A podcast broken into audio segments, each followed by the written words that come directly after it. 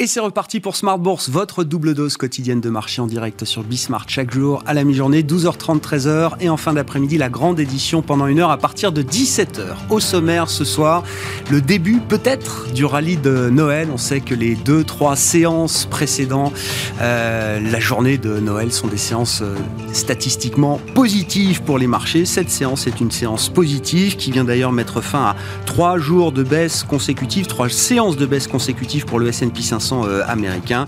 Rebond également en Europe qui se traduit par une hausse de plus de 1% des indices actions et un CAC 40 qui revient au-delà des 6950 points en cette fin de séance. Vous aurez les infos clés du jour dans un instant avec Alix Nguyen.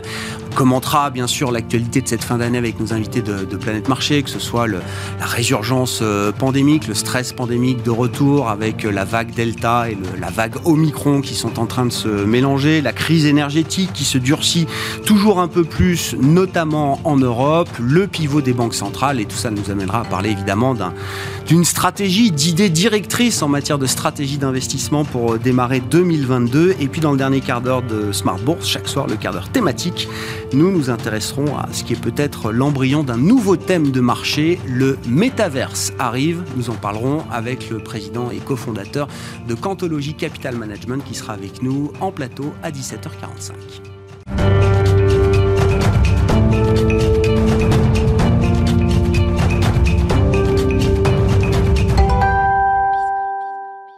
Mais d'abord, tendance mon ami, chaque jour avec Alix Nguyen, les infos clés du jour sur les marchés. Si la bourse de Paris reprend du poil de la bête et continue son avancée dans le vert, la préoccupation pour le marché dans son ensemble reste celle de la propagation du variant Omicron, euh, des potentielles nouvelles mesures de restrictions sanitaires à venir et de leurs conséquences sur l'économie. Euh, même ambiance à Wall Street qui, après plusieurs séances de repli, amorce celle d'aujourd'hui en hausse. D'après les chiffres des Centers for Disease Control and Prevention en date du 18 décembre, le variant du Covid représentait 73% des nouveaux cas observés contre 26,6% pour le Delta. À noter qu'une semaine plus tôt, ce dernier constituait 87% des nouveaux cas contre 12,6% pour Omicron et moins de 3% en date du 11 décembre. Ce soir, le président Joe Biden doit s'adresser aux Américains sur la question sanitaire. Parmi les plus fortes progressions, on retrouve les valeurs cycliques et bancaires, le sidérurgiste ArcelorMittal et la foncière de commerce Unibail Rodamco Westfield bondissent. De belles progressions aussi pour BNP Paribas, Renault, Airbus et Safran. Le laboratoire français Sanofi annonce avoir conclu un accord pour l'acquisition de la biotech américaine Amunix contre un paiement initial d'un milliard de dollars assorti de 225 millions de dollars de paiement d'étape. L'opération doit être achevée au premier trimestre 2022.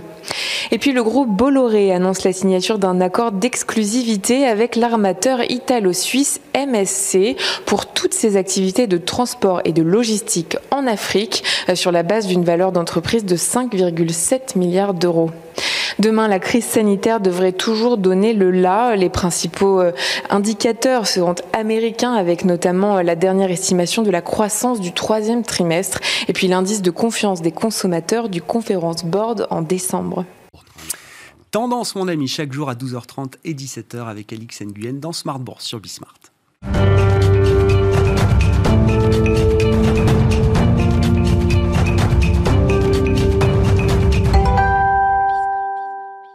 Trois invités avec nous chaque soir pour décrypter les mouvements de la planète marché. Valérie Gastaldi nous accompagne ce soir, stratégiste de Day by Day. Bonsoir Valérie. Bonsoir Grégoire. Bonsoir à Jean-Jacques Friedman qui est avec nous également ce soir.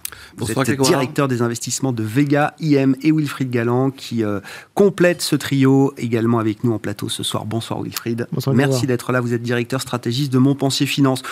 Bon, ouais, quelques commentaires là sur euh, ce que ce que nous apporte la fin d'année. Bon, on a beaucoup commenté le, pivot des banques centrales, à commencer par la Fed.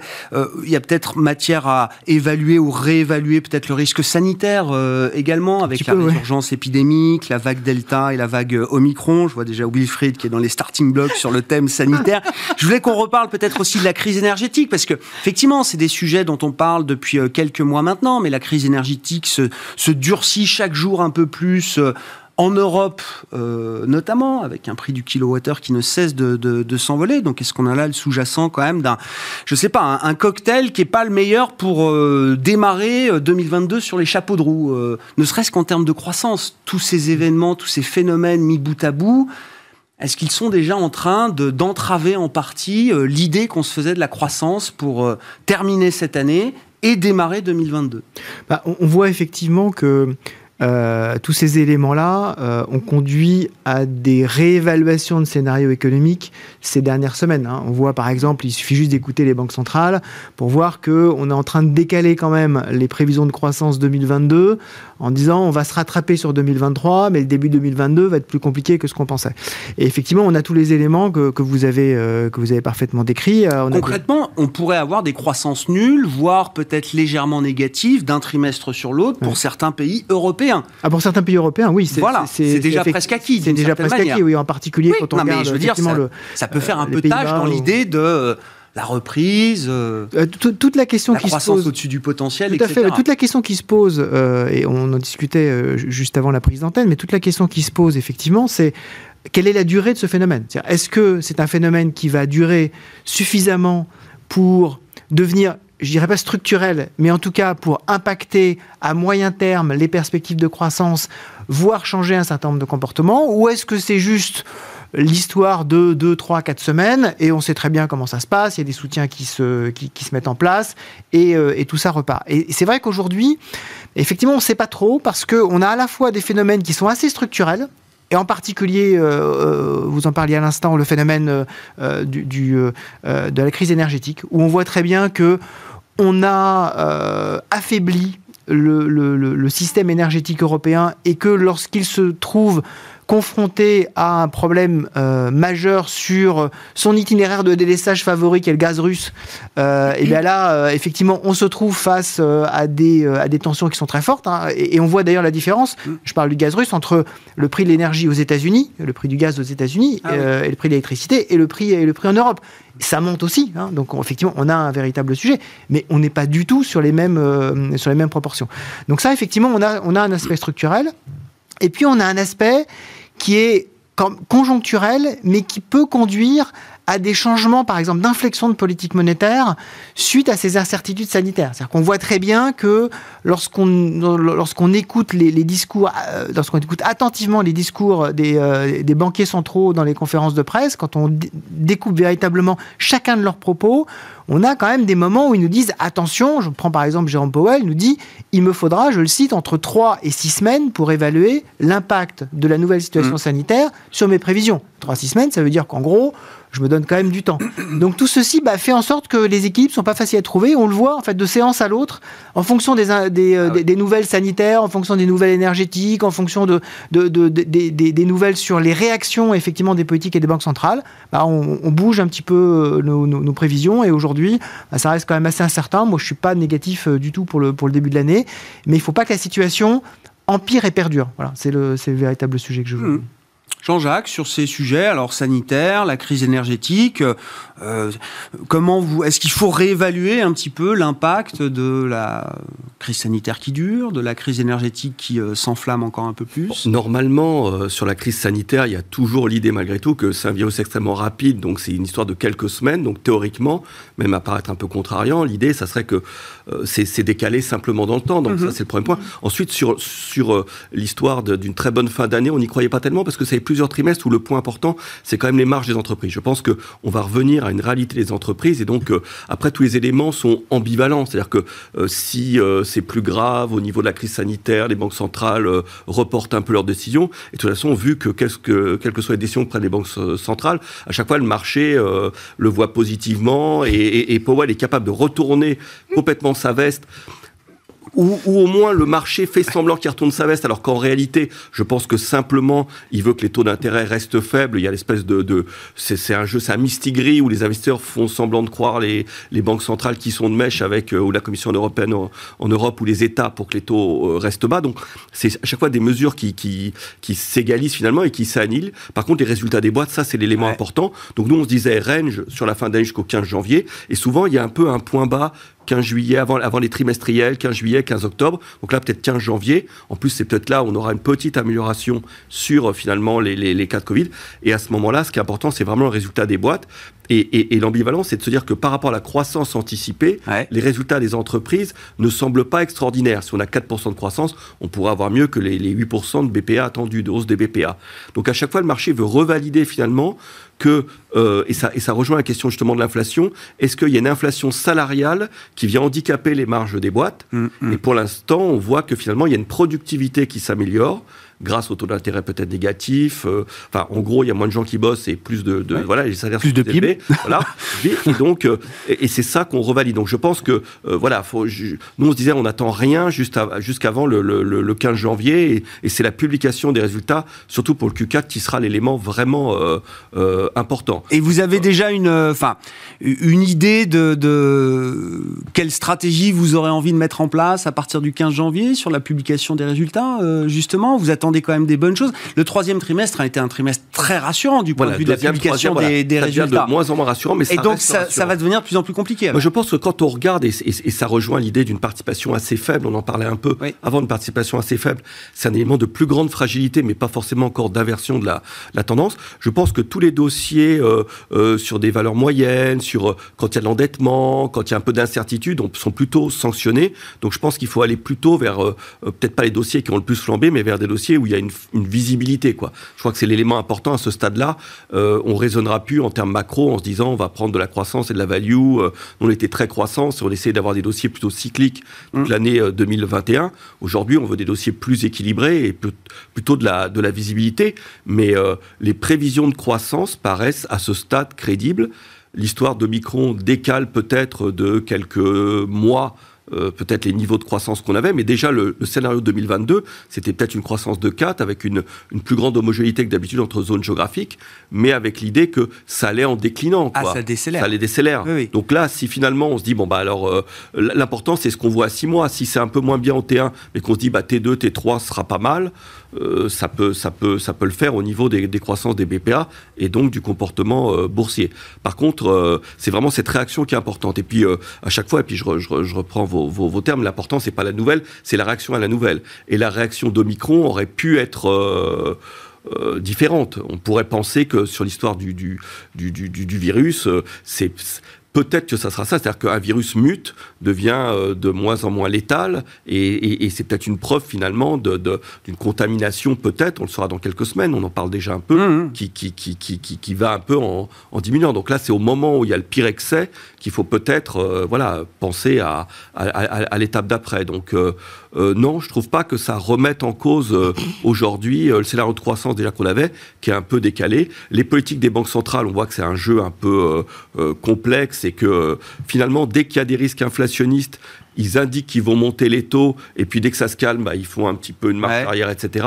Et puis on voit bien que les taux longs sont plus gouvernés par l'histoire des, masses monétaires extrêmement importantes euh, que par euh, le ralentissement. Il y aura encore euh, injection de liquidité l'année prochaine, et donc il n'y a pas encore du tout reprise et diminution des bilans des banques centrales. Donc euh, Et vous pensez qu'on arrivera euh, à un moment à une restriction plus sévère en termes euh, monétaires ou c'est encore quelque chose de très ouvert? Parce que si le marché dans la logique d'anticiper le coup d'après à chaque fois, oui, effectivement, on stabilise le bilan de la Fed, mais moi déjà certains commencent à me parler du moment où la Fed va faire baisser son bilan. Je pense qu'il y a un de, il y a un traumatisme eh de 2018 bah et de Powell qui est quand même dur. C'est-à-dire que leur intérêt, euh, ce n'est pas euh, leur intérêt, c'est euh, de réduire les inégalités, d'avoir un effet richesse. Et alors c'est pas de faire monter la bourse, c'est de calmer peut-être la spéculation, mais pas en même temps de. Donc sur l'immobilier, il pourrait y avoir des mesures macro-prudentielles parce que là, ça crée une vraie inégalité.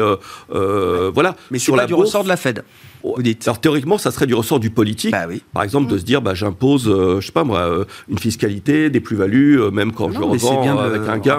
voilà. Mais, mais donc ils n'ont pas intérêt à casser cette dynamique sur. donc j'ai pas l'impression qu'on est encore à ce stade-là de réduction du bilan de la Fed. PCE, c'est très loin, c'est 2023-2024 les premières hausses de taux, mais Fed non plus, apparemment, non. Hmm.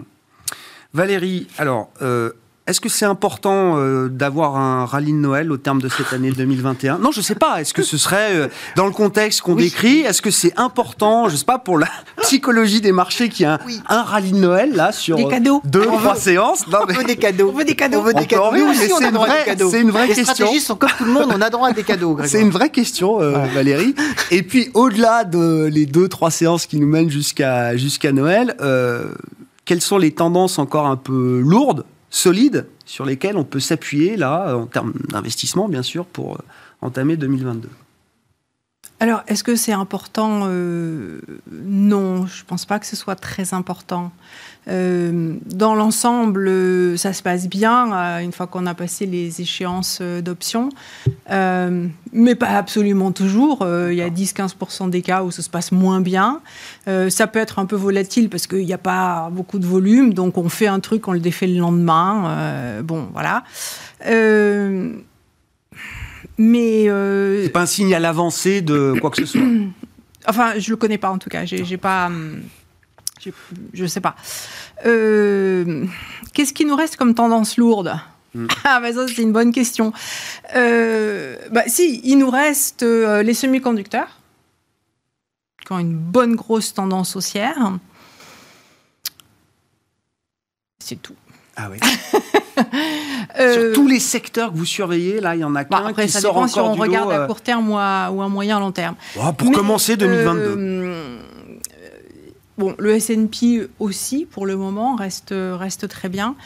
Euh, en fait, c'est vraiment ce qui est étonnant, hein, c'est que euh, on n'arrête pas de parler euh, des FANG.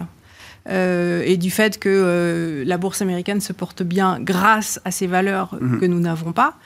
Euh, et qui sont des, les plus grosses capis. Euh, et en fait, il y a un indice euh, FANG qui a 10 valeurs, ou 11, je sais plus, je crois que c'est 10, euh, qui sont presque toutes américaines, à l'exception de deux valeurs chinoises cotées à New York, Alibaba et Baidu.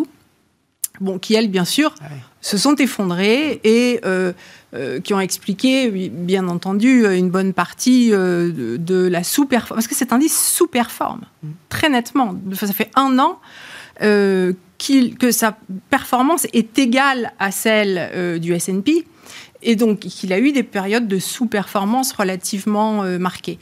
Euh, alors qu'on entend toujours euh, les gens dire que oui, oui, euh, c'est grâce à ça que les marchés américains Ouais. montent, patati patata. Alors oui, ok, il y a les valeurs chinoises qui ont bien Plombé la aplati et plombé le truc. Mais enfin, quand on regarde Amazon, euh, ça fait rien. Euh, Facebook, ça a un peu euh, montouillé, mais euh, ok. Euh, alors oui, il y a une très belle perf sur Apple, il y a une très belle perf sur Microsoft. Nvidia, c'était magnifique. Ouais. Donc il y a, y a quand Tesla, même ça a été de très valeurs. fort aussi, quand Ça fait même. quand même un mois et demi que ça baisse hein, depuis. D'accord. depuis que Oui. Elon Mais Musk bon, dans la perf vend, euh, 2021, oui, c'est vrai qu'il vend. Oui, oui. oui, oui. Bon, et qui veut encore de Tesla sans Elon Musk? Enfin, je sais pas, hein, mais euh, c'est plus la même société. Enfin bon. Euh, donc oui, il y a quand même. Non, ce que je veux souligner, c'est que on a eu des valeurs qui ont été très fortes, mais que il y a aussi beaucoup d'affaiblissement au sein de cet indice qui était l'indice phare pendant très longtemps et celui dont tout le monde continue à parler, etc.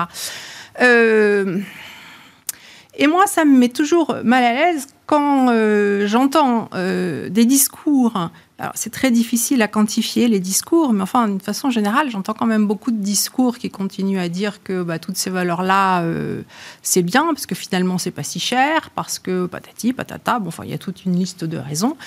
Euh, mais je regarde les cours de bourse, et sur les cours de bourse, c'est pas particulièrement discours. attrayant, ça suit Ouais. pas le discours. Donc, euh, il y, a, il y a quelque chose qui, euh, qui cloche, quoi. Mhm. Alors, comme on a aussi des tas de valeurs qui sont en sous-performance, en baisse, Mhm. baisse, c'est-à-dire qu'on a des valeurs, les valeurs qui sont en sous-performance, elles peuvent être haussières ou elles peuvent être baissières. Et en fait, on a quand même beaucoup de valeurs en sous-performance qui sont carrément baissières. Euh, donc, ce manque de participation, il est vraiment, pour moi, préoccupant. C'est sur les secteurs, c'est bien entendu aussi sur les pays, parce que, enfin, même si on a rebondi ce matin euh, en Asie, euh, on a quand même des indices asiatiques qui Mhm. sont faibles hein, euh, aussi. les émergents en général ne se portent pas bien. L'Europe, c'est pas extraordinaire non plus. Enfin, je sais, on peut voir le verre à moitié plein ou à moitié vide. On est au-dessus des sommets sur le stock 600. Enfin, le DAX, il a passé l'année à plat. Mmh. le DAX, c'est pas terrible. Hein, le, DAX, c'est pas terrible. Hmm. Oui, le DAX n'est pas extraordinaire. En France, ça va bien. Si on regarde le CAC, on est content parce qu'on a du luxe qui se débrouille pas trop mal. Et puis, bon, il faut bien qu'il y ait des trucs qui continuent à tenir. Oui, le luxe avec les, avec les semi-conducteurs, ça fait partir de ce qui va bien. enfin, c'est vraiment un tout petit secteur à l'échelle mondiale. Hein. C'est pas ça qui tient les indices. Euh, voilà. Donc, euh, moi, je suis quand même un petit peu euh, embêtée et je me méfie. Je me méfie d'autant plus que, si vous voulez, il y a un an, euh, forcé de constater et écouter les émissions d'il y a un an, hein, mais enfin, euh, tout le monde disait qu'il fallait attendre pour acheter, euh, que quand même, il y avait beaucoup d'incertitudes, euh, que c'était pas très clair, etc. Et là, en fait, quelles que soient les méthodologies d'analyse de marché qui sont retenues, qu'on soit quant, et donc qu'on qu'on attache beaucoup d'importance aux valorisations on a des BPA qui, ont, qui sont élevés en cette fin d'année, avec des taux qui sont en fait très très raisonnables. Donc des valorisations qui ne sont pas chères. Donc, mhm. On est quant, on est à l'achat. Hein. Euh, qu'on soit en micro, on a des taux de marge qui sont quand même super euh, intéressants.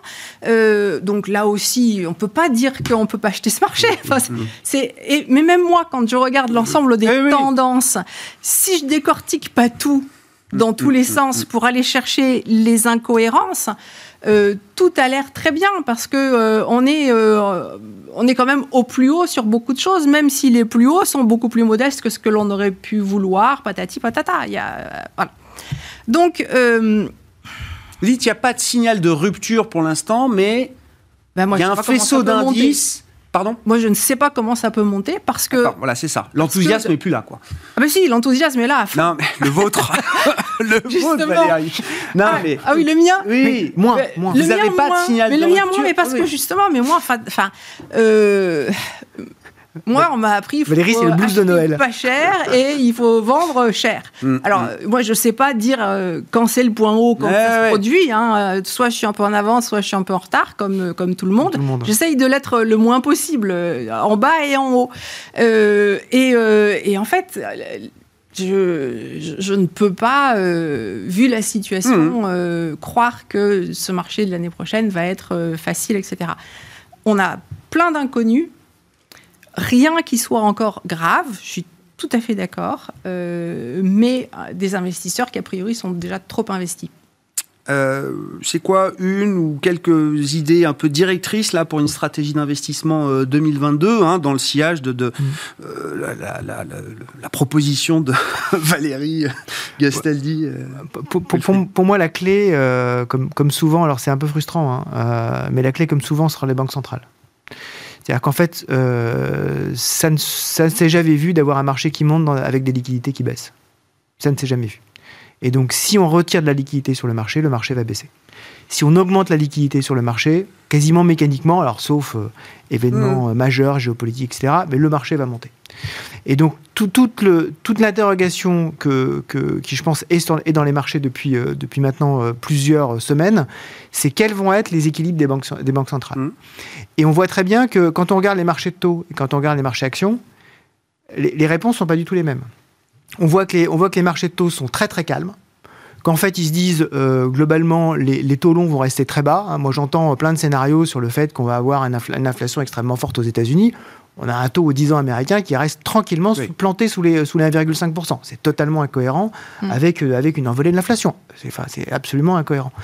Euh, et, la même chose, quand on regarde le, quand on regarde le marché des changes, on a euh, une grande stabilité euh, euh, du, dollar, voire un léger renforcement du dollar. On n'est pas du tout sur le fait de dire euh, on va avoir une désynchronisation, on va avoir des politiques qui vont mettre la stabilité monétaire, monétaire en danger.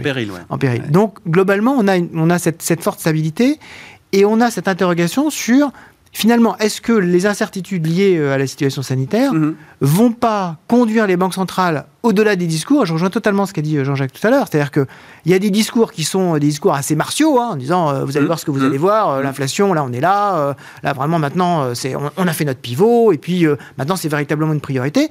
Puis quand on regarde effectivement, quand on détaille ce qu'ils, nous, ce qu'ils annoncent réellement, alors effectivement, on a une, baisse des, des, injections, mais on garde toujours une augmentation du bilan. On a des, des, des, banques centrales qui nous disent clairement je, vais être très prudent. Et donc, je peux encore renverser euh, ma, politique si jamais c'est nécessaire. Et j'ai l'impression que euh, les marchés aujourd'hui se disent, bah, si ça se trouve, on va avoir euh, en 2022 une situation qui est telle qu'elle nous a très très bien allé en 2021, c'est-à-dire finalement, avec un soutien monétaire qui restera important, mhm. on va pas avoir de hausse de taux, contrairement à ce qu'on pense. Mais en fait, on n'en aura pas, ou éventuellement peut-être une, mais c'est même pas sûr. Je rappelle que la hausse de taux de Janet Yellen, hein, on l'a attendu pendant un an. Hein. Euh, on disait c'est bon, ça va. tous les, marchés nous disaient ça va arriver, ça va arriver, ça va arriver. Enfin, les marchés de futur. Et en fait, euh, derrière, on se rendait compte que ça, ça arrivait pas. La est annoncé en 2013, donc on s'en souvient par euh, Bernanke. La première hausse de taux, je crois que c'est décembre 2014. exactement. Donc ça, ça, ça, prend, ça prend, quand même beaucoup de temps. et puis avec là aussi un soutien fiscal significatif même aux États-Unis, on disait que le, plan Build Back Better de Joe Biden était totalement enterré. On se rend compte depuis ce matin qu'il y a quand même peut-être encore des discussions et qu'il n'est peut-être pas totalement enterré. Donc, soutien fiscal, soutien monétaire, effectivement des, bénéfices d'entreprise qui restent, euh, qui restent relativement forts. Alors aujourd'hui, on n'a pas le soutien du rachat, des rachats d'actions parce qu'elles sont dans une période où elles peuvent pas, hein, c'est important, elles peuvent pas acheter en ce moment. Donc euh, à partir du 15 janvier, je rejoins là aussi euh, Jean-Jacques, à partir du 15 janvier, elles pourront de nouveau racheter, racheter leurs mmh. actions. Donc on aura probablement un soutien euh, significatif. C'est un peu le, scénario rose des marchés. Moi, je suis un peu entre les deux, c'est-à-dire je garde du cash. Euh, donc je suis toujours un peu sous-pondéré par rapport, euh, par rapport au benchmark, en tout cas dans les fonds, dans, les fonds diversifiés qu'on peut avoir, en disant régulièrement, on est plutôt dans une situation où quand on a des creux de marché, on, achète, on achète effectivement les creux de marché, sans surpondérer non plus, mais attention, on n'est pas dans une situation où en fait on serait dans une structurellement en retrait. Et votre idée, c'est que les banques centrales, enfin la Fed, pour parler euh, simple, s'est mise en position peut-être de créer un risque positif, parce que quand même la dernière, oui c'est ça, la dernière communication de la Fed, euh, c'est de nous dire euh, ben, 3 hausses de taux en 2022, suivi de 3 hausses de taux en 2023, suivi de 2 hausses de taux en 2024. La Fed est devenue plus haut quiche que le marché de ce point de vue-là. Je m'inscris totalement en faux les dot plots nous disent ça. Ça n'a jamais été une communication de la Banque centrale américaine. Mm. Jamais vous n'aurez un, discours de Jérôme Powell, un verbatim, mm. disant je vais monter les taux à partir de juillet. Mais jamais. C'est-à-dire que tout le monde prend les, le fameux dessin des, prévisions des, banquiers centraux en disant c'est euh, ce, qui va, ce qui va arriver. Mais en fait, en général, ça se décale très souvent dans les discours, dans véritablement ce qui a, ce qui a été dit. Je, reprends mmh. sa, conférence de mmh. presse, euh, véritablement du 15, hein, sa conférence de presse, au moment où il nous dit Je vais être très prudent parce que je, il y a des incertitudes importantes sur le marché. Et ces incertitudes me conduisent à évaluer entre 3 et 6 semaines la durée nécessaire pour mmh. évaluer ces incertitudes. C'est le moment où les marchés commencent à se dire Ok, c'est bon, ça veut dire qu'il nous dit il y, a une, il y a une chance pour qu'en fait. Euh, il y a beaucoup de discours, mais il n'y a pas nécessairement beaucoup de beaucoup derrière. Donc moi, je pense qu'il peut y avoir un pivot, un, double pivot. Oui, je comprends. Ouais, ouais. Ils ont créé un, risque potentiellement positif. Exactement. C'est la, la, la, parole des banquiers centraux, c'est magique. Donc on sera encore sauvé par les banques centrales en 2022. C'est un scénario que je n'écarte pas du tout. Valérie. Bah, ou pas. Euh, ouais. enfin, euh, moi, moi, cette euh, réunion, j'ai trouvé magique. c'est les bip bip et coyote, hein, quand même, pour moi. ah, quand ils courent après la falaise, là, c'est ça Ou ils se bah ouais, au-dessus du vide C'est le marché qui court, là, et puis qui dit des hausses de taux. Non, non, il n'y aura pas. bon, alors, quand même. pourquoi est-ce que les anticipations d'inflation ont baissé après la dernière Fed? Euh, moi, je ne comprends cela que d'une seule façon, au vu de ce qui s'est mmh. passé par ailleurs euh, sur les marchés, c'est de se dire quand même, il y a des gens qui pensent que euh, la Fed va faire suffisamment pour stopper l'inflation. Donc, la Fed va monter ses taux pas de façon exagérée, peut-être pas, parce qu'on n'a pas non plus beaucoup baissé en anticipation d'inflation. On n'est pas retombé à 1,5 d'anticipation, on est toujours à 2,2 ou je sais plus, ça dépend aussi un peu des échéances, etc. Mais on, est euh, au-dessus de la ligne de crête euh, qu'on a franchie il y a déjà bien longtemps, on reste juste, juste au-dessus de ce niveau-là. Euh, donc on est sur le niveau pivot. mais pour moi, il y a des gens dans le, sur le marché obligataire qui pensent que la Fed va effectivement faire converger euh, l'inflation vers, vers, des niveaux euh, qui sont euh, acceptable. C'est peut-être pas deux, c'est peut-être un petit peu plus parce qu'on sait Mm. qu'il y a cette histoire de moyenne de long terme, patati patata, qu'il y a plein de mesures d'inflation différentes, que c'est CPI, c'est PCE, c'est corps, c'est pas corps. c'est- Il y a trois points d'écart entre la mesure la plus basse et la mesure la plus haute, donc ça laisse. Sachant qu'en euh, tendance, on est très, très, très, très loin d'atteindre les 2% depuis 10 ans. hein. On est très loin. hein. Ça dépend sur On a- combien de temps la moyenne. Fait, Enfin, bon, sur, mais- sur- sur 10 ans, c'est très simple, moi je l'ai fait. hein. Donc, euh, sur 10 ans, le, le corps PCE, il est à un- en dessous de 1,7 et le PCE headline, il est en dessous de 1,6 Oui, sur 10 ans, depuis on a- 2011. Donc, euh, techniquement, on a du temps. Si c'est ça qu'ils veulent prendre comme indicateur, c'est possible, euh, c'est possible, C'est c'est possible. possible, À un moment donné, ils peuvent faire ce virage. Ils disent c'est ça qui compte pour moi. euh, Enfin bon. Euh, donc ils ont des, des marges de manœuvre, euh, c'est clair. Moi, ce qui m'intéresse aussi, c'est que euh, je sais plus à quel moment c'était, mais peut-être il y a un an et demi. euh, eh bien, le marché prenait les dots, les Oui. dot plots. Euh, comme, comme Donc les projets- granted, là, Bon. il les prenait pour acquis. Oui. Euh, et euh, du coup, ils avaient des anticipations de hausse de taux trop fortes. Et que Powell, il a dû dire, mais les dot plots, il faut, il faut pas les regarder. Enfin, regardez-les si vous voulez, mais c'est pas ma politique. Non. Je ne vous Oui. effectivement. Bah, à ce le moment-là, euh, Sauf qu'à ce supprimons les plots du, du- des outils de le la Fed. marché, du coup, avait mis Oui. les taux à 3%. Mais oui. Parce qu'il suivait les dot plots. Et là, les dot plots sortent et le marché dit Oh, les dot plots, on s'en fout. Donc, changement de réaction face à l'événement. Moi, c'est ça qui m'intéresse. Parce que le futur, je ne le connais pas. Pas, pas- pas totalement, c'est-à-dire peux que pas- sur la partie courte de la, pas, pas tellement sur la partie courbe de la, bah, la partie courte de la. Effectivement, courbe- mais je pense que c'est sur la partie longue que les choses doivent se passer. Parce que euh, quand on est sur des, euh, sur des maturités, quand on est sur des marchés avec des maturités, euh, la propagation, bon, soit on a des courbes qui montent tout ensemble ou qui baissent tout ensemble. Ça, c'est les cas rêvés, hein, c'est fastoche, on comprend, les taux montent, les taux baissent, tout bouge en même Les temps. translations, ouais, c'est super. c'est bien.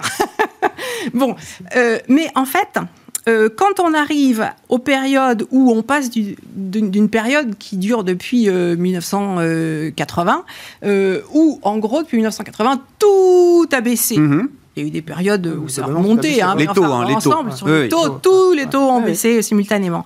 Et où on comprend quand même que à horizon 5-7 ans, on a face à nous euh, des raisons structurelles d'envisager une inflation qui sera plus haute que ce que l'on a eu au cours des 10 ans passés, pour les raisons de gestion de la transition énergétique, ouais. Bon, ok. Euh, c'est quand même un enjeu. Il y a plein de. Enfin, il y a, il y a- il y C'est un enjeu, il y a un, faisceau. C'est le point, je trouve. C'est peut-être le sol, mais c'est le point. Enfin, c'est un point aussi. C'est un- c'est pas Après, le reste, le on n'est pas. Bon, après, il y a des questions de, de vieillissement de population, Oui, euh, de, qui, bref, qui- ouais. qui, qui a double jeu. Qui a double jeu, ouais. qui a double jeu. Bon, enfin, donc, euh, en tout cas, on est à un moment où potentiellement ça doit changer, et pour moi, ça doit remonter selon les modèles. Ben, moi, je m'attends à ce que euh, là, on ait beaucoup de mouvements ondulatoires, parce qu'il faut faire changer à une courbe, à un truc, à un serpent, il faut lui faire changer de pente. Et donc, euh, ça- les ondulations, elles vont dans tous les sens. Et cette année, on a eu plein de mouvements sur la courbe Mhm. des taux. Euh, elle a monté, elle a baissé, elle a remonté. Bon, bah, là, je pense qu'on n'est pas loin d'un moment où, justement, la courbe des taux doit à nouveau se pontifier. Je sais, personne n'y croit. Vous Tout le monde y croyait folle. un an. Bah oui, Non, non, mais je sais que c'est ouais. pas du tout à la mode ce truc-là, et ça doit se pontifier par la partie longue, parce que justement, sur la partie courte, il n'y a pas grand-chose à gagner pour être sur le niveau des 6 hausses de taux auxquelles soi-disant personne ne croit. En tout- enfin, on est quand même à 5 hausses En de tout cas, taux. ça fait longtemps qu'on n'a pas eu un sujet, non mais un sujet de débat aussi euh, clivant quand même euh, sur les marchés. hein. Enfin, je veux dire. c'est Ouais, parce Oui, qu'en fait, parce qu'en fait, effectivement, on a, on des a, banques on a un centrales, point- mais non, au on a un sein point des pivot, on a un point de pivot marché, aujourd'hui. Non, mais on a un euh, point ouais, pivot aujourd'hui. Donc en fait, la, la situation Mais- est beaucoup moins, d'une certaine façon, simple qu'elle pouvait Ah. l'être il y a deux ou trois ans. Oui. Effectivement. Mais moi, je crois toujours que la parole de la Fed, elle est performative. C'est-à-dire que ses actes ensuite, il y a, de quoi dire aussi, c'est ambivalent. C'est-à-dire que entre une hausse des taux, les conséquences à trois mois, six mois, et puis euh, si on monte demain les taux, est-ce que le problème d'approvisionnement de goulet d'étranglement, il est résolu? Non, ça n'a pas de rapport. Donc, euh, euh, sur la montée des taux, ils peuvent en parler, etc. Et je trouve que c'est un signal qui donne pour que les investisseurs disent mais oui, ils le prennent bien en conséquence, etc. Puis un autre argument quand même qui est là, c'est que il faut absolument des taux d'intérêt réels Négatifs. Négatifs, il les faut absolument. Donc ces taux d'intérêt réels négatifs là, euh, les taux longs on croit, nous aussi, désespérément, à ce que la hausse des taux se fasse, qui veut dire des, valeurs un peu plus value, un peu plus cycliques, etc qui s'est pas fait cette année, alors que tout milite pour ça, quoi. Quand on a si ça s'est pas fait cette année, est-ce que ça peut quand même encore se faire euh, devant nous, ou est-ce que c'est bah, euh, déjà trop tard Finalement, des taux d'intérêt, on voit bien qu'il n'est pas sur des données économiques de croissance fois l'inflation, mm. mais qu'il est sur des données de déséquilibre offre et de demande, et que là, il y a, il y a une offre, il y a une pléthore de, de, de, d'argent qui se déverse et qui pèse sur ces taux-là. Donc, euh, ce discours de la Fed, moi, je, je, je, le prends plutôt comme quelque chose. Ils essayent d'un discours performatif pour essayer d'influencer, alors qu'ils n'ont pas tellement de marge de manœuvre. Et c'est un jeu où eux-mêmes Moi, ça me fait penser à Indien euh, coupé du bois et, euh, et, et l'Indien et, le cow-boy, quoi. Ils disent bah, pourquoi? Bah, Les deux, entre les investisseurs et le, entre les investisseurs et la Fed, c'est un jeu où chacun se surveille et s'adapte mutuellement. Mais je pense que la ligne de conduite à avoir, c'est de se dire, euh, on sort, c'est l'équivalent d'une sortie de guerre, quoi, ce qu'on vit. Et il faut des taux d'intérêt réels très négatifs. Et il faut piloter exactement comme la Fed essaie de faire piloter le fait que hmm. bah, vous serez jamais remboursé. Enfin, ce qu'a acheté les banques centrales, c'est du faux endettement. Le vrai endettement, c'est hmm. l'endettement privé et institutionnel. Bah, on peut pas dire, écoutez, euh, vous allez acheter une oblique, vous êtes spolié, mais c'est quand même en pratique ce qui, ce qui est là. Et donc, c'est ce jeu il n'y a plus que la parole qui peut porter, etc. Et d'ailleurs, et c'est pour ça qu'on. Et, je pense que les investisseurs, dans le fond, ne sont pas dupes, savent que euh, le roi est nu d'une certaine hmm. manière. Mais même s'il est nu, il continue à, à, opérer, à parler, et sa parole porte encore. Alors, à un moment donné, quand vraiment ils sont trop loin de la vérité, que ça fait un an où ils disent eux-mêmes, ils essayaient d'ancrer psychologiquement le fait qu'il n'y avait pas d'inflation. Et d'ailleurs, c'est très bien parce que s'ils avaient dit dès le début, les investisseurs auraient changé leurs donnes, etc.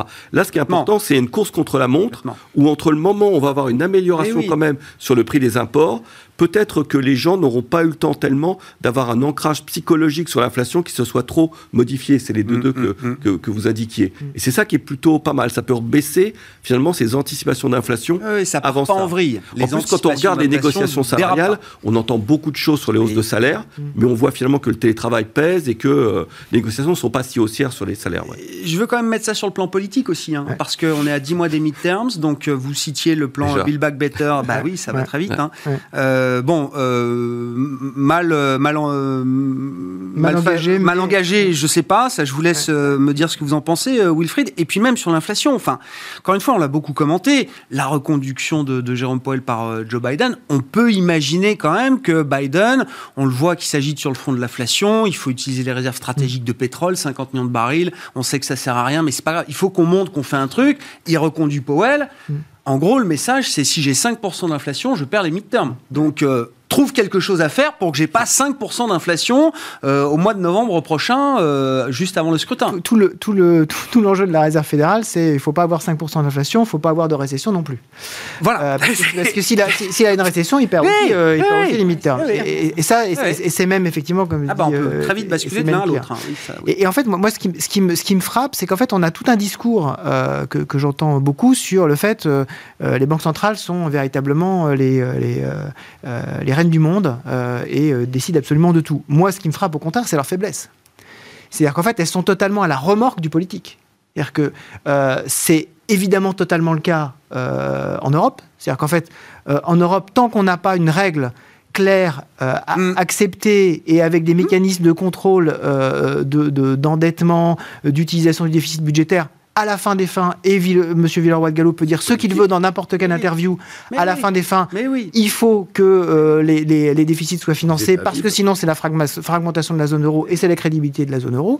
Donc en fait, la Banque centrale n'ont pas le enfin en tout cas la BCE n'a pas le choix. À force de compenser les, lacunes ou l'incurie des, des, gouvernants et des États, effectivement, elle se retrouve à prendre un, rôle. Euh, Exactement. Et je pense que tout le débat qu'on a, qu'on a, qu'on a aujourd'hui est un débat qui est, qui essentiellement, c'est sur la responsabilité du politique. C'est-à-dire qu'à la fin, et c'est pour ça que, par exemple, euh, sur, la partie euh, américaine, la réserve fédérale se trouve dans une situation extraordinairement délicate. C'est-à-dire que euh, tant qu'il y a des, tensions qui sont très fortes au sein du Congrès et qui visent en permanence à accélérer les, dépenses, et puis d'un seul coup à dire, bah, finalement, on va peut-être pas remonter le plafond de la dette. En fait, elle, c'est l'élément de stabilité. C'est l'élément euh, central qui est sur cette fameuse stabilité financière dont tout le monde parle et qui fait partie effectivement de ses objectifs. Et donc là, euh, on, se retrouve effectivement dans une situation où politiquement, euh, il y a des, des, communications extrêmement vocales sur il faut faire quelque chose sur l'inflation, parce qu'il y a une, une problématique de pouvoir d'achat. Mais en parallèle, je continue à pousser mon Build Back Better je continue à pousser, euh, je rappelle que c'est quand même encore au minimum peut-être 2000 milliards de dollars euh, supplémentaires injectés dans l'économie américaine. Enfin, on est sur des montants quand même mmh. absolument stratosphériques. Mmh. Et qu'à la fin des fins, il va quand même bien falloir financer tout ce déficit et donc garder des taux d'intérêt très bas, garder des achats d'actifs sur le marché. Pour l'instant, c'est facile pour la Réserve fédérale et même pour la BCE de dire je réduis mes achats d'actifs. Entre le, entre, entre le 15 décembre et le 15 janvier, il n'y a quasiment pas d'émission de dette. Donc c'est assez facile de dire ah, ah, j'en achète de moins en moins. Bah oui, c'est pas c'est pas dur. Par contre, à partir de à partir de début de début février, on va voir, euh, mmh. comme disait Warren Buffett, on va voir mmh. ceux qui nageaient avec un maillot ou pas. Hein. Euh, bah, de toute façon, ils couvriront un peu, moins que les émissions nettes des États en zone euro l'an prochain. ils couvriront normal, normalement un peu un, peu, moins, voilà. Mais on va on va voir si pas si on va pas ajuster quand même in fine. On va voir. Euh, il nous reste quelques minutes. Je ne sais pas dans les surprise potentielle de 2022 Quand on regarde le dollar, par exemple, euh, alors bon, on a déjà beaucoup discuté de sujets qui peuvent concerner le dollar, mais le dollar, c'est toujours une tendance euh, haussière, ça peut aller beaucoup plus loin. Enfin, non, a priori. Enfin, ça, ça dépend. Tout est relatif. Euh, c'est, euh, ça fait 5 ans qu'on est dans le même range. Il n'y a pas de raison pour qu'on sorte du range. Donc, euh, est-ce que ça peut aller beaucoup plus loin? Ça peut aller à 1,05. Mm. Peut-être que ça va s'arrêter à 1,08. Peut-être que ça va aller à 1,02. Voilà. Mais après, boum, ça va retourner en sens inverse normalement. Il n'y a pas, il n'y a pas de tendance de long terme sur le dollar. Mm. alors, sauf bien sûr, si on a un Powell qui vraiment se met à faire euh, quelque chose de très très marqué, sévère, l'anticipe ou enfin je sais pas, mais euh, on verra. Enfin, il peut se passer autre chose à ce moment-là aussi. Qui mais le dollar n'est pas une source de déséquilibre pour vous dans le, paysage euh, financier tel que vous l'envisagez pour. non, pas sur les niveaux actuels et pas avec les taux de variation mmh. actuels. Mmh. Non, c'est pas c'est pas déstabilisant là à l'heure actuelle vous vois acquiescer. Euh, oui, je suis d'accord. C'est-à-dire que euh, le dollar, si, si, mouvement important il doit y avoir après la forte réévaluation qui avait eu lieu sept ans avant cette phase de conciliation, ça serait vers le bas. Et là, ça déséquilibrerait le marché parce que les gens se diraient tiens, bah, il se passe quelque chose, mm. le dollar n'est plus la monnaie euh, de réserve, mm. etc. Et là, il peut y avoir potentiellement un mouvement important vers un 40. Là, je ne jouerai pas les quelques centimes. Alors, cette, année, on était baissier, comme beaucoup, à tort, sur le, sur le dollar. Cette année, je vois que tout le monde est un peu passé un peu haussier, hmm. mais je trouve que c'est un peu tard. Déjà, c'est très compliqué l'échange. Il y a quand même des forces de rappel sur la parité de pouvoir d'achat, sur les hmm. déficits jumeaux ah extraordinaires, sur les matières premières, qui hmm. normalement sont quand même inverses au dollar. Il y a tellement d'éléments baissiers dollar que l'appréciation, elle, serait, elle sera modeste et, et je tenterai pas de la jouer. Il y a le pétrole potentiellement qui peut. Enfin, le pétrole l'année prochaine, c'est super important. Ah c'est une partie euh, euh, énorme de l'inflation et tout va se jouer sur euh, l'inflation, le rythme auquel elle va se développer ou se calmer et où est-ce qu'elle va se maintenir parce que a priori en 2022 elle sera au-dessus de 2, mais est-ce qu'elle sera au-dessus de 2,5 en moyenne sur, sur l'année hein, Je ne pas au mois de janvier. Mmh. Mmh. Janvier, on ne sera pas à 2. Mmh. en fait, beaucoup, beaucoup des scénarios se jouent là. Où est-ce qu'on va être dans la deuxième moitié de, 2022 parce qu'on sait qu'on va avoir ce ralentissement économique petit à petit, parce que tous les bottlenecks qu'on a identifiés, on s'attend à ce qu'ils s'améliorent et que ça se débouche euh, sur, euh, au deuxième semestre. Et donc c'est au deuxième semestre qu'on va savoir réellement ce qu'il nous reste, euh, ce que les entreprises arrivent à faire passer comme hausse de prix. Parce que si les entreprises font passer des hausses de prix, elles vont aussi les accompagner de hausses de salaire, hein, qui vont au moins compenser. Bon, voilà. Donc tout ça, ça va se jouer sur l'année. Et bien sûr, si le pétrole reste stable ou rebaisse, ça donne des marges de manœuvre. Enfin, Il y avait un truc très troublant pour finir là-dessus avec vous, euh, peut-être Wilfried, dans les, dernières projections économiques de la, de la Fed. Mmh. Donc sur l'horizon de prévision qui va jusqu'à 2024, ils ont un corps PCE à euh, plus de 2% sur toutes les années jusqu'à 2024. Je crois qu'ils sont à 2,1% encore sur 2024. Euh, C'est-à-dire qu'en signalant un tapering accéléré, en signalant officieusement des hausses de taux, 3 peut-être l'an prochain, 3 peut-être en 2023, la prévision reste quand même celle d'une inflation qui reste supérieure à 2 à horizon 2024. Mais en, fait, je, fais, On revient plus sous les 2%. Je, fais le lien avec ce que je disais tout à l'heure sur le, sur, le rythme d'inflation que je pense la, la, Fed a véritablement en tête depuis 2011. C'est-à-dire que ce rythme d'inflation, il est en moyenne extrême, enfin en cumulé, trop il, est, faible. Il, est, beaucoup trop faible. Mmh. Et donc ils ne peuvent pas se permettre de dire je vais descendre sous les 2% parce que ça veut dire que j'échoue. On revient à l'état précédent. Voilà, et, donc il faut, il faut précisément dire, en fait, j'ai une politique suffisamment équilibrée pour mm. euh, globalement viser deux un peu plus, et donc ça veut dire que tout le monde sera content d'avoir des marges de manœuvre. Le, le, le, monde est vraiment bien fait dans le, dans le monde. Mais il faudrait que les investissements euh, soient très forts, quoi, parce que de l'inflation, c'est pas grave si on arrive à entrer réellement dans un cycle d'investissement, même s'il y a des moments où il y a des frictions et c'est des coûts, patati patata. À terme, ça relance réellement l'économie, ça plus problème de dette. Inflation plus croissance grâce à de l'investissement, c'est vertueux. Le cercle vertueux. On verra si c'est Bill Back Better ou Bill Back Never, comme me disait un gérant à midi et demi dans l'émission. Merci à vous trois. Merci d'avoir été avec nous ce soir dans Planète Marché pour quasiment conclure cette année avec Valérie Gastaldi, stratégiste de Day by Day, Jean-Jacques Friedman, directeur des investissements de Vega IM et Wilfried Galland, directeur stratégiste de Montpensier Finance.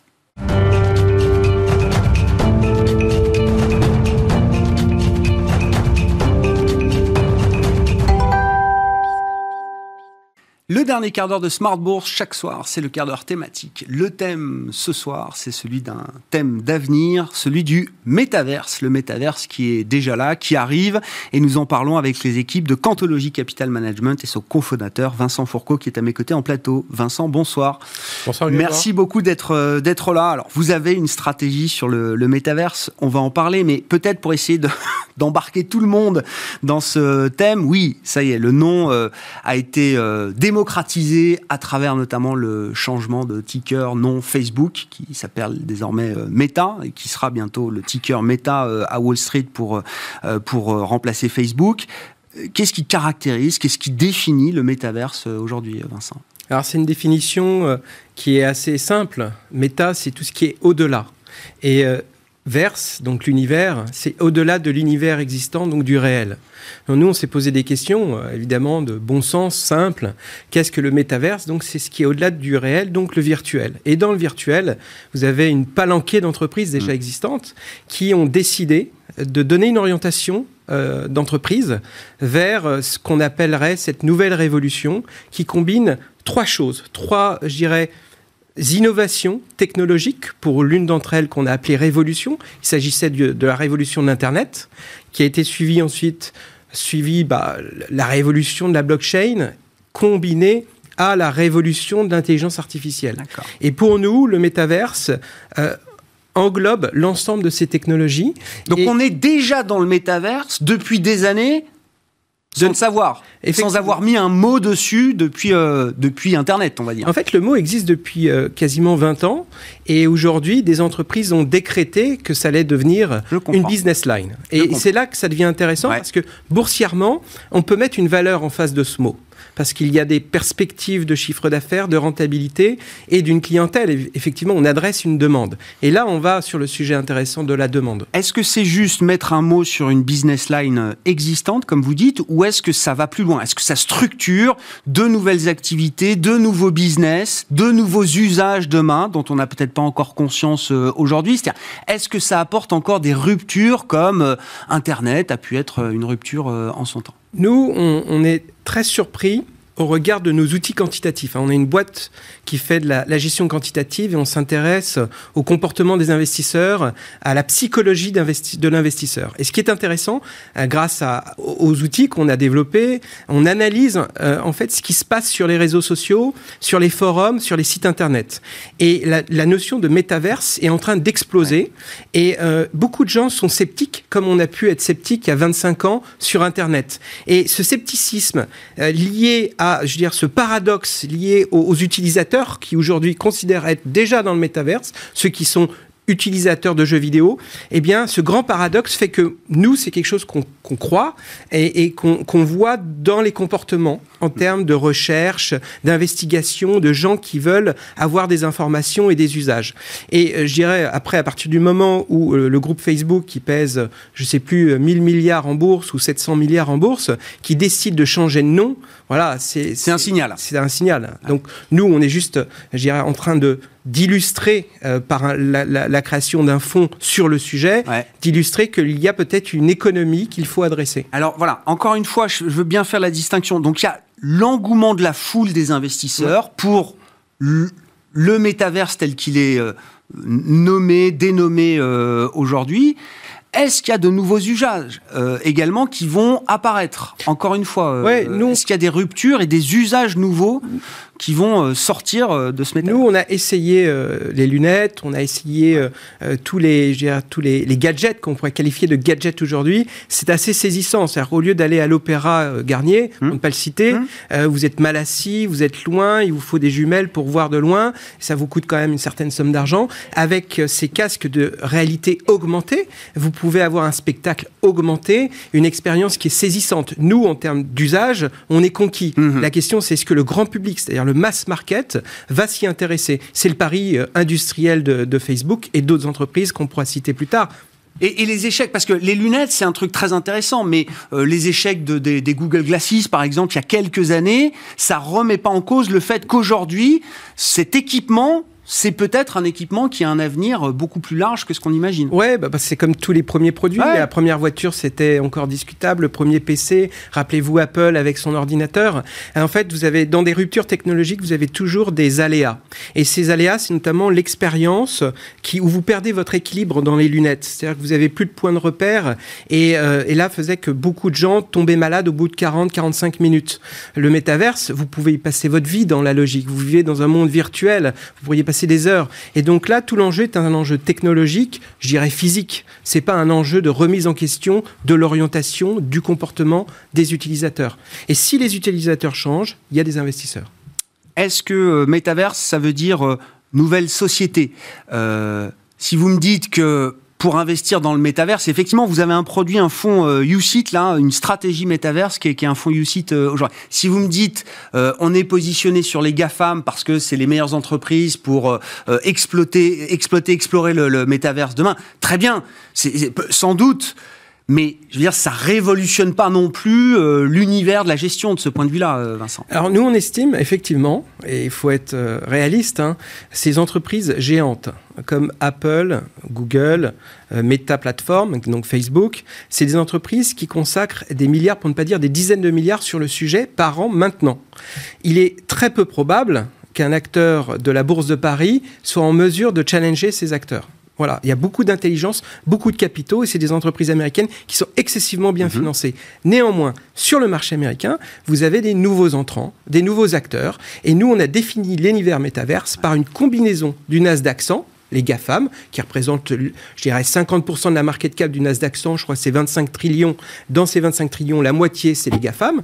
Et puis, vous avez des nouveaux acteurs comme euh, Roblox, qui fait partie des acteurs que nous, on a identifié comme un acteur déterminant, qui est déjà dans l'univers du jeu vidéo et des usages qu'on pourrait qualifier de métaverse. Vous avez Snapchat, qui est une entreprise connue, et euh, sur on s'interroge sur la faisabilité d'avoir un acteur leader sur le sujet. Et enfin, vous avez Nike qui aurait attendu qu'une entreprise qui fait des chaussures, des baskets, puisse devenir un des acteurs qui puisse révolutionner euh, je dirais, des usages? Et vous avez vu l'annonce qui a été faite sur euh, Non, j'ai pas vu. Alors dites-moi. C'est une société euh, qui a été qui est cofondée par un Français. Bon, je me rappelle déjà plus le nom. Ça va tellement vite. C'est une entreprise qui a été créée en 2020 et qui s'appelle Artefact et qui qui fait déjà en 18 mois 100 millions de facturations en vendant des, euh, des chaussures virtuelles que vous pouvez équiper à votre artefact, à votre, ah à votre vous virtuel. Et, et, pour Nike, ça peut être une business line importante. Enfin, je veux dire, parce que on va regarder évidemment la, la part de l'activité de Nike qui est réalisée justement dans ce métavers. Ça peut être une part significative qui justifie une exposition à Nike quand on veut jouer le thème métavers. C'est un média et Nike est déjà monopolistique sur la thématique. Comment on gère? Alors là, c'est une question aussi de, gestion aussi, euh, Vincent, et vous l'avez rappelé, Quantologie est une boîte de, de, comptes, euh, on va dire ça euh, comme ça. comment on gère la, volatilité de ce thème? Alors ok, les GAFAM, bon, ça va, c'est des gros paquebots aujourd'hui, mm. plutôt bien, bien engagés, mais pour d'autres sociétés, alors vous avez cité Roblox, mais il y en a peut-être d'autres, effectivement, qui sont naissantes dans ce, dans ce thème du métaverse. Est-ce que ça implique forcément beaucoup de volatilité? Et comment on gère la volatilité de ces, ces business et de ces valeurs en bourse? Alors je peux vous donner allez, trois sociétés, Roblox, Cloudflare et Unity Software, c'est des entreprises qui étaient, il y a pas plus tard qu'un mois, étaient sur leur plus haut historique et ont perdu entre 15 et 35% Donc on est sur des univers extrêmement volatiles. Mhm. Aucune société euh, non cotée peut perdre un tiers de sa valeur euh, en quelques semaines. Donc ça reste des gagnants structurels pour nous. La question, c'est de savoir identifier le tempo. Et ça, c'est notre savoir. C'est des boîtes qui perdent de l'argent aujourd'hui, euh, C'est des entreprises. Non, non, il y en a qui, il y, en a, deux sur les trois qui sont rentables. Non, non, c'est des boîtes rentables avec des cash flows positifs, en, tout cas des cash flows opérationnels positifs. Mais nous, on rentre pas trop dans ce débat-là. Mm. Nous, on pense que c'est l'intelligence collective dans le marché qui va faire le tri. Et nous, ben, nous, on constate qui sont les gagnants du trimestre, du semestre ou de l'année. Mm. Parce que euh, les, les, business vont tellement vite, les ruptures sont tellement rapides, hormis les GAFAM, euh, que vous pouvez avoir des entreprises qui pèsent 15, 20 ou 30 milliards de capi qui peuvent tripler. Et c'est là-dessus que nous, on va chercher de l'alpha. Mm-hmm. Mm-hmm. On va chercher l'alpha sur des boîtes qui peuvent passer de 30 milliards à 100 milliards. Mais une GAFAM qui pèse 100 milliards ou, ou, 100, 100 1000, milliards. Pardon, 1000 milliards. Donc 1 trillion, elles vont passer de 1 à 2. C'est, ça prendra plus de temps. Donc nous, sur un univers volatile, il faut des techniques de gestion quantitatives qu'on a éprouvées depuis 5 ans sur un produit de performance absolue qui a démontré sa robustesse et sa, et sa qualité, puisqu'on a, on a des très bons résultats. Donc la question, c'est d'adresser un univers très volatile avec nos techniques de gestion. Et, et, on peut euh, chercher un alpha important en, réduisant au maximum la, volatilité du fonds ou il faut accepter quand même une part de volatilité à un moment quand on, va chercher ce, ce, risque et ce rendement euh. On, a calibré le portefeuille pour avoir une volatilité embarquée d'à peu près 30%. Euh, donc 30% par rapport à une volatilité du CAC 40 qui est de 15. Voilà, donc c'est une volatilité qui est double. Mais par contre, vous, avez, vous aurez un return, ça c'est sûr. Merci beaucoup d'être venu nous parler du, du métaverse. On suivra ça euh, avec intérêt, avec vous bien sûr, euh, Vincent, et donc ce fonds euh, métaverse YouSit qui a été lancé il y a quelques mois chez Cantology Capital Management. Vincent Fourcault, cofondateur et président de Cantology Capital Management, était l'invité du quart d'heure thématique de Smart Bourse ce soir. Ainsi se termine cette émission. On se retrouve demain en direct à 12h30 sur Bismart.